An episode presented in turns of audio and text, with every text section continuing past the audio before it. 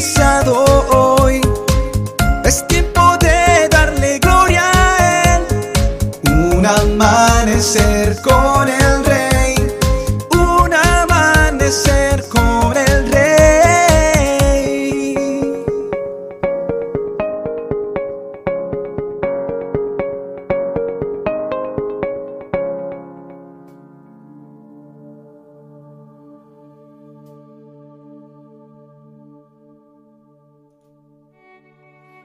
Muy buenos días y bendiciones para todos. El verdadero valor no está en el éxito, sino en la calidad de las cosas. Cuando llegaron a la era de Nacón, Usa extendió su mano al arca de Dios y la sostuvo, porque los bueyes tropezaban. Y el furor de Jehová se encendió contra Usa, y lo hirió allí Dios por aquella temeridad, y cayó allí muerto junto al arca de Dios. Segunda de Samuel 6, versículos 6 y 7.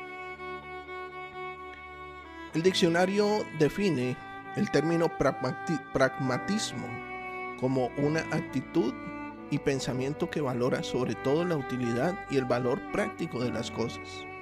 No todo lo que aparenta ser efectivo y práctico termina siendo exitoso. El verdadero valor no está en el éxito, sino en la calidad de las cosas. Puedes tener éxito en construir una casa rápidamente, pero si no utilizas los materiales adecuados no sirve de nada. El rey David tenía un objetivo sublime y genuino, volver el arca de Dios a un lugar central. Su amor por Dios lo llevó a priorizar esta actividad por encima de cualquier otra. En su fervor y anhelo decidió que la practicidad era más importante que el mandamiento y que las formas no eran fundamentales si la motivación era la correcta. Se equivocó. Sin embargo, su filosofía errónea no le contrajo las consecuencias que sí sufrió Usa, el levita. Él sabía cómo debía llevarse a cabo semejante tarea, pero también priorizó lo práctico y la excepción por encima del mandato divino. La decisión de Usa fue tan seria que el Espíritu Santo utilizó una palabra que en hebreo aparece una sola vez en toda la Biblia, dos en español. Es la palabra temeridad. Y por su uso es claro que el pecado de Usa fue tan grande. Había un mandamiento que no fue obedecido.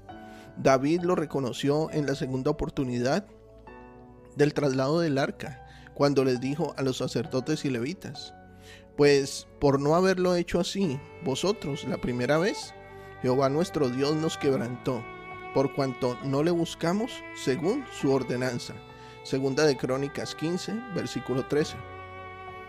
Hay quienes creen que pueden buscar a Dios a la manera que les parece porque dicen que el fin justifica los medios, pero no es así.